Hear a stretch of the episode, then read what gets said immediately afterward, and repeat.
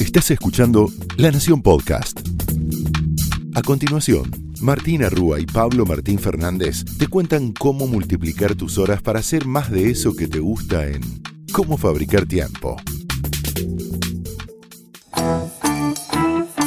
Bienvenidos a Cómo Fabricar Tiempo, donde te prometemos que si invertís estos 20 minutos vas a multiplicar tus horas para hacer más de eso que te gusta. Yo soy Pablo Martín Fernández. Mi nombre es Martina Rúa, bienvenidos una vez más. En el episodio anterior hablamos de aburrimiento y no, no, no, no porque lo detestemos, al contrario, hicimos una oda al aburrimiento. Si no podés parar de hacer, te recomendamos ir al capítulo anterior para bajar un cambio y animarte a mirar el techo, que ahí también hay productividad, eso es lo que dice la ciencia.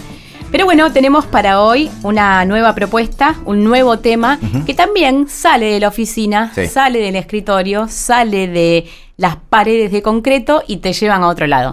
Y esto lo hicimos un poco a propósito. Si estás escuchando este podcast tal cual sale, que no necesariamente lo tenés que hacer así, esa es la gracia de los podcasts. Pero esto está saliendo cerca de fin de año, estás ahí abriendo el champán, la sidrita, eh, y pensando en tus vacaciones, si podés, si tenés esa suerte. Sí. Así que un poco también empecé a pensar tu relación con la naturaleza. ¿Y qué tiene que ver eso con el manejo del tiempo? Ahora lo vas a ver. ¿sí? Pero si no te vas de vacaciones, estás escuchando esto en el medio de abril, eh, también puedes hacerlo. ¿sí? O sea, todo esto que te vamos a decir lo puedes aplicar en un parque, lo puedes aplicar en una plaza, en un árbol X. ¿sí? ¿Por qué? ¿De qué vamos a hablar?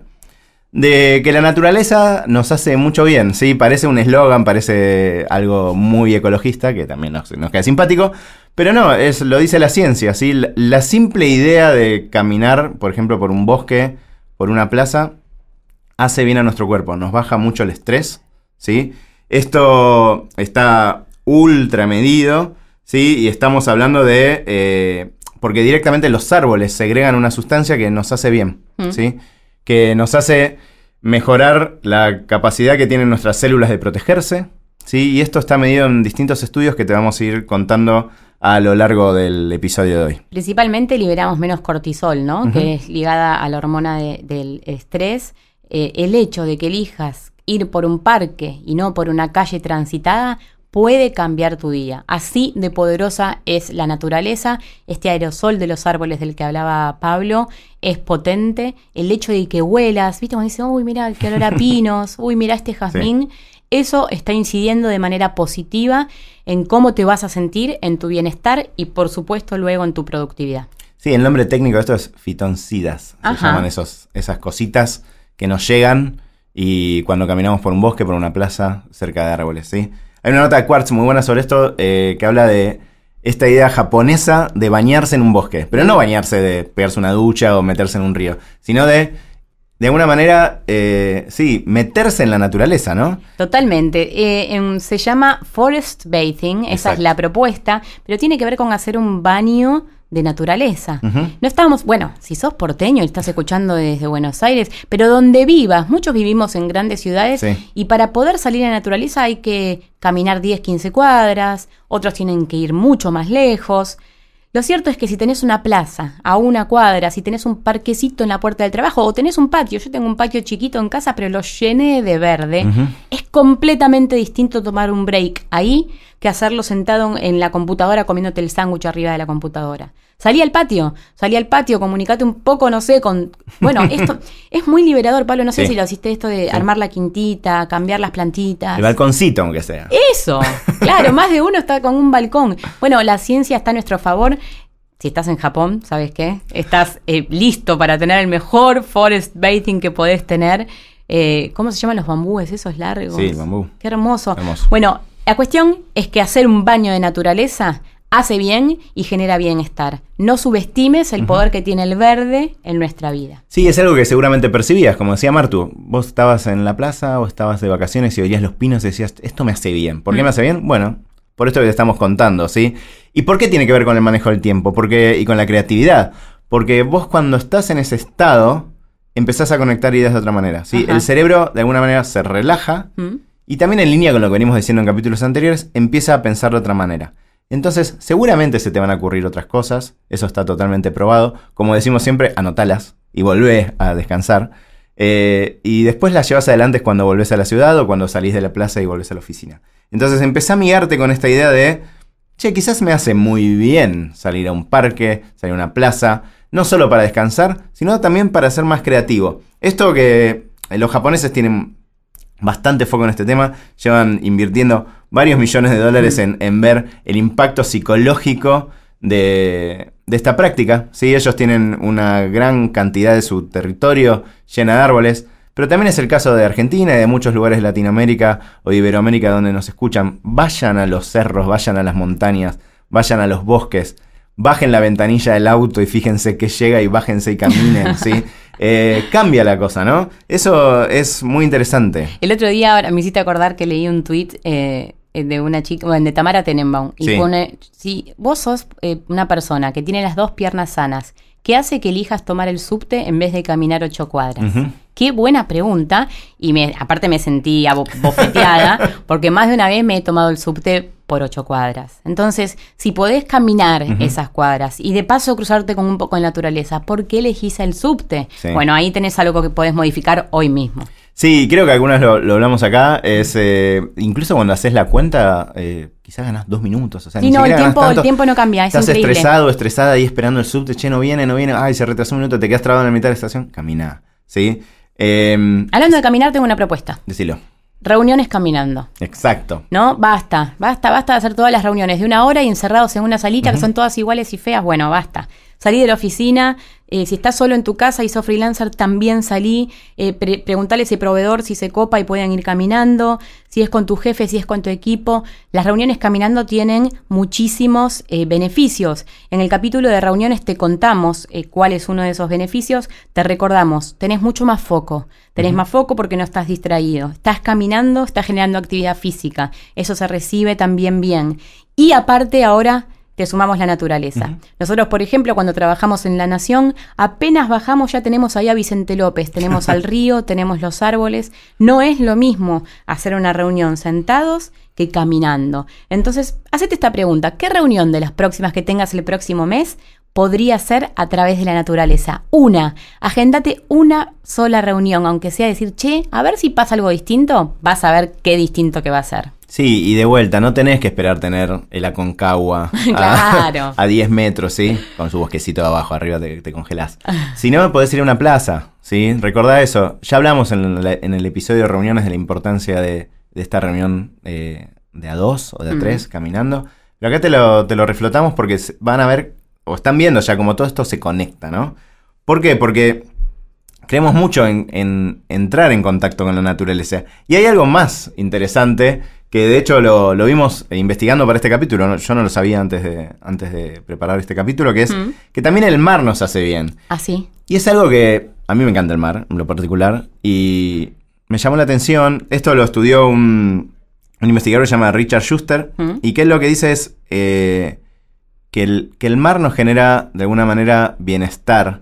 Y tiene que ver un poco también con que muchas veces muchas empresas usan el color azul para generarnos empatía, ¿sí? Es como que es el huevo y la gallina. Eh, de alguna manera relacionamos el azul, que es el, color del mar, con la calma y la paz, ¿sí?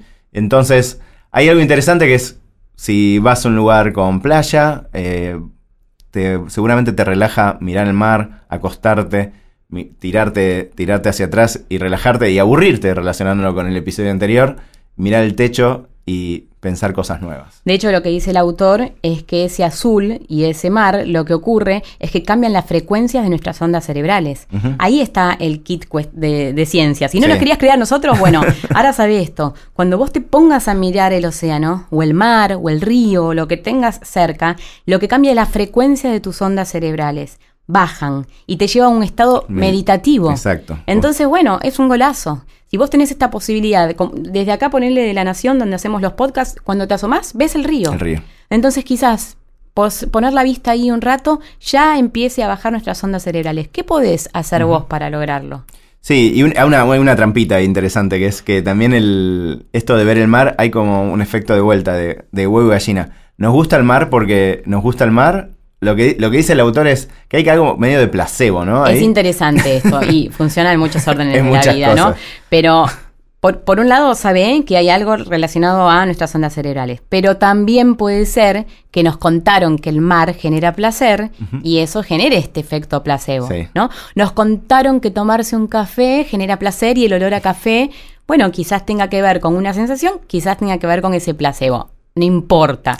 Ponelo a jugar a tu favor. La cuestión es que funciona así. O sea que si vas al mar y la pasas bien, la ciencia te respalda, ¿sí? Así es. Em, y otra cosa relacionada con esto que es muy importante y que lo dice Matt Killingsworth es, ojo, eh, en estos momentos, cuando uno sale a caminar, cuando va al mar, y también se relaciona con el episodio anterior cuando hablamos de aburrimiento, a tratar de que llevar la mente hacia lugares positivos, ¿no? Si vemos que durante mucho tiempo lo único que nos trae es algo negativo, bueno, seguramente necesitaremos ayuda porque no, no es lo que debería pasar constantemente. ¿Sabes a qué me hace acordar? Eh, no sé si fue en la primera temporada o en la segunda que hablamos con un psicólogo sobre lo mal que nos hace rumiar. Rumiar quiere decir tener en el cerebro eh, ideas negativas o pensamientos a los que no podemos resolver. Entonces, esto que te trae Pablo, ¿no? Si te vas a caminar y estás en la naturaleza y recurrentemente tu mente va a un lugar negativo, Ojo, porque rumiar nos hace mal. Ahí tenés que de vuelta. Mira cómo se linkean todos los capítulos. El de dónde pongo mi atención, ¿no? Desde la voluntad, ir a un buen lugar, decir, che, quiero estar para allá, quiero que este sea un momento de reposo, quiero volver más renovado a sentarme en mi, en mi oficina. Entonces, bueno, si ves que estás rumiando, trata de salir de ahí porque realmente eso no es bueno para el cerebro. Sí, totalmente. Y alguien que, por el contrario, se relaciona muy bien con la naturaleza y con esto de salir al, aire libre es Daniel Arcucci, periodista, colega, mil cosas. Corredor, ¿no? Ahora Totalmente. Y si vos lo seguís en sus redes, ves que la naturaleza está muy metida en su vida. El Rosedal de Palermo eh, o, las bajadas de San Isidro. Daniel sabe que la naturaleza tiene mucho que ver con su bienestar y su deporte, por eso quisimos hablar con él. Así que la primera pregunta para él es, Dani, ¿cómo impacta en vos correr al aire libre? Corro cuando estoy mal para estar bien y corro cuando estoy bien para estar mejor. Eh, la respuesta más precisa a la pregunta eh, ¿por qué corro? que es lo mismo que responder a la pregunta eh, ¿qué provoca en mi correr? Se me ocurrió, a ver, como no podía ser de otra manera, se me ocurrió mientras corría. Eh, y, esa frase, desde que se me ocurrió, es como, como un mantra que me acompaña ya no solo cuando corro, sino en cada, en cada movimiento, en cada acto de mi vida.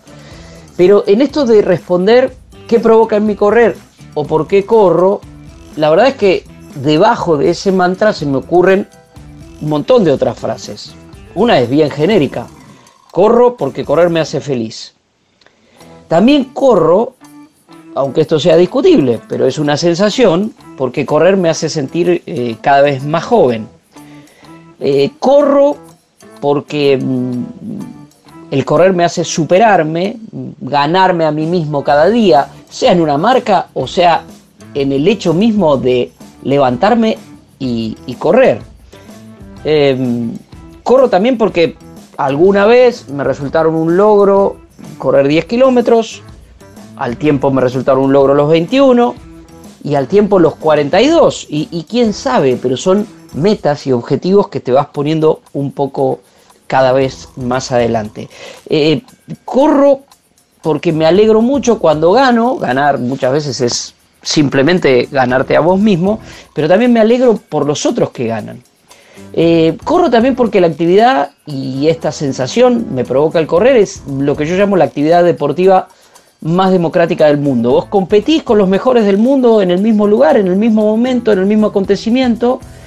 Eh, y sentís que estás con ellos ahí. Claro, en una maratón ellos llegan por lo menos dos horas antes que vos, cuanto menos, pero vos estuviste ahí. Y hay una cuestión, si se quiere, más fuerte, es que, que es lo que me hace sentir el correr. Y me hace sentir vivo, porque alguna vez cuando empecé con esto de manera más fuerte y definida, me propuse salir a correr hasta morirme pero cuando llegué a la meta, que no sabía cuál era la meta, es simplemente una sensación física, fueron como 27 kilómetros, me acuerdo aquella vez, estaba más vivo que nunca. Básicamente todo eso es lo que a mí me provoca el, correr. Desde aquel mantra de cuando estás mal para sentirte bien y cuando estás bien para sentirte mejor. Buenísimo. La segunda es, ¿qué idea se te ocurrió corriendo? Muchas cosas se me, ocurrieron mientras corría. Si, quiero ir a lo más eh, filosófico y profundo, tiene que ver con eso que, menciono siempre. Eh, es, sí casi filosófico y tiene que ver con, la vida misma, que es eh, lo primero y más grandioso que se me ocurrió corriendo es vivir, es volver a tener ganas de vivir.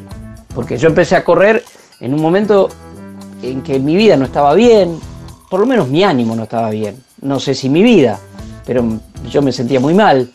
Y dije, tengo que salir de esto corriendo, literalmente corriendo. E, en ese salir corriendo, y la meta yo no sabía cuál era. Eh, y, lo que se me ocurrió mientras corría era que estaba muy vivo y que era fantástico estar vivo. Pero eso, claro, es una idea como genérica, ¿no? Grande, si se quiere, o, grandilocuente, como lo quieran llamar. Sin embargo, hay otra que es mucho más reciente. A ver, no sé si es la mejor idea, pero es la última. Se me ocurrió cómo responder a estas preguntas, eh, corriendo. Eh, mientras corría, me ordené en la cabeza, bueno, tengo que responder a esta especie de cuestionario. ¿Cuál es la mejor idea que se te ocurrió corriendo? Y empecé a pensar, ¿no? Y tenía que decir miles. Qué feo que es eso cuando a alguien le preguntan una anécdota, una historia y dice miles. Bueno, no, decime una de las miles. Bueno, concretamente, estas respuestas que no salían, que no se terminaban de ordenar, se me ocurrieron corriendo. Así que es la última. Una es la original, si se quiere, fundacional, filosófica, y la otra es la última. Y algún ejemplo más concreto, puntual, si quieren, cómo dividir los capítulos del libro que hicimos con Diego Armando Maradona cuando se cumplieron 30 años del Mundial de México 86, se me ocurrió corriendo. Eh, no era tan difícil, en definitiva. Eh, siete capítulos dedicados a cada uno de los partidos jugados por el seleccionado argentino y un par más, pero no un par más. Mientras corría dije, no, tienen que ser 10 capítulos. Así que forcé de tal manera la prehistoria de aquel equipo, los problemas a los que se enfrentó, eh, la previa al Mundial como segundo capítulo y finalmente un cierre con Diego imaginando eh, qué sería de la selección en el futuro, cuándo volvería a salir campeona del mundo. Bueno, 7 eh, más 3, 10. Esa tontería, si se quiere, se me ocurrió corriendo. Y en todo caso, si no hay que citar a Haruki Murakami, autor de una especie de Biblia de corredores, que dijo que sus mejores textos en el libro de qué hablo cuando hablamos de correr, se le ocurrieron justamente corriendo. No es poco. Y más allá de todo esto, ¿qué consejo de productividad le darías a los que nos escuchan? Eh, francamente no soy quien para dar consejos de productividad. Eh, soy aunque por ahí no parezca, porque se me ve en la tele, se me ve corriendo, se me ve yendo a la maratón de Nueva York, después en la radio, haciendo un programa de running. Eh, uy, qué productivo es este muchacho. Yo digo que soy bastante poco productivo, por lo menos poco ordenado. Eh, puedo ser obsesivo con el orden, pero no tan productivo. Soy un gran, eh, lamentablemente, procrastinador, creo que así se dice. Así que más que dar consejos, yo tendría que recibirlos. Solo una cosa se me ocurre que tiene que ver con, mi vida y con esto que se está hablando tanto de, justamente relacionar por ahí el correr con la productividad. Eh, mi día arranca muchísimo mejor si arranco corriendo y va mucho peor si dejo, si postergo mi entrenamiento para la tarde, para el mediodía, para cuando tenga un hueco, cosa que puede llegar a darse pero para mí no hay nada más eh, organizador del día que levantarme a la mañana y en algunos casos antes de desayunar, en otros casos inmediatamente después de desayunar, salir a, entrenar. Puede ser por mi barrio, por el Bajo de San Isidro, la ventaja de tener casi una pista de entrenamiento fantástica, de ir a ver esos amaneceres que veía en la época en la que trabajaba en No Somos Nadie, que me levantaba muy, muy temprano, este, pero después sí el día queda ordenado. Cuesta, claro que cuesta, pero el objetivo es pensar lo bien que te sentís después que lo hiciste. Y esto también vale como metáfora, tal vez para la productividad. Cuando uno no termina de comenzar con algo, es eh, imaginar lo bien que uno se siente cuando termina de hacerlo. Eh, y en el caso de las maratones, y esta es una metáfora maratón, no hay nada más fantástico que apenas uno cruza la meta, por ejemplo, después de correr 42 kilómetros, de haber hecho un enorme sacrificio, y por alguna extraña razón uno se pone a pensar ya en la próxima carrera. Bien, con lo que nos dijo Dani, eh, damos por terminado todo este capítulo relacionado con ejercicios, pero antes, como ya sabes, eh, y estamos, como te dijimos al principio, en esta época más o menos de vacaciones, depende de cuando estés escuchando esto. Eh, Martu tiene una app que te va a interesar. Sí, tenemos una nueva recomendación. Agarra el teléfono. La propuesta es Mojo, M-O-J-O. ¿Para qué sirve esta aplicación? Sabemos que tenés el teléfono lleno de fotos. Eh, de hecho, quizás saliste al parque para escuchar este, este episodio y sacaste lindas fotos de árboles, de una plaza, de lo que estabas comiendo allí sentado sobre el pasto. Bueno, puedes armar un lindo collage. Es una aplicación que descubrimos muy linda, estéticamente es realmente distinta a las que habíamos probado hasta ahora. Lo que hace es que puedas combinar palabras o textos con fotos y que lo puedas guardar como si fuese algo animado. Así que te recomendamos, yo la uso muchísimo realmente, desde hace unas semanas me la bajé. Es distinta a otras de collage, es más linda, más estética y tiene otras posibilidades como por ejemplo ingresar texto a cada palabra o a cada foto. Así que Mojo, M-O-J-O, para iOS y para Android es la app recomendada de este capítulo. Bien, y así terminamos este octavo capítulo de la tercera temporada de Cómo fabricar tiempo. Esto fue Cómo fabricar tiempo, donde te contamos cómo multiplicar tus horas para hacer más de eso que te gusta. Porque lo más importante no es que hagas más, sino que hagas mejor. Nos escuchamos.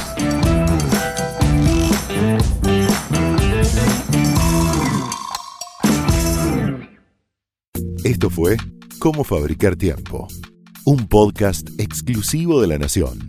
Escucha todos los programas de La Nación Podcast en www.lanacion.com.ar. Suscríbete para no perderte ningún episodio Estamos en Spotify, Apple Podcast, Google Podcast y en tu reproductor de podcast favorito. Seguí escuchando La Nación Podcast.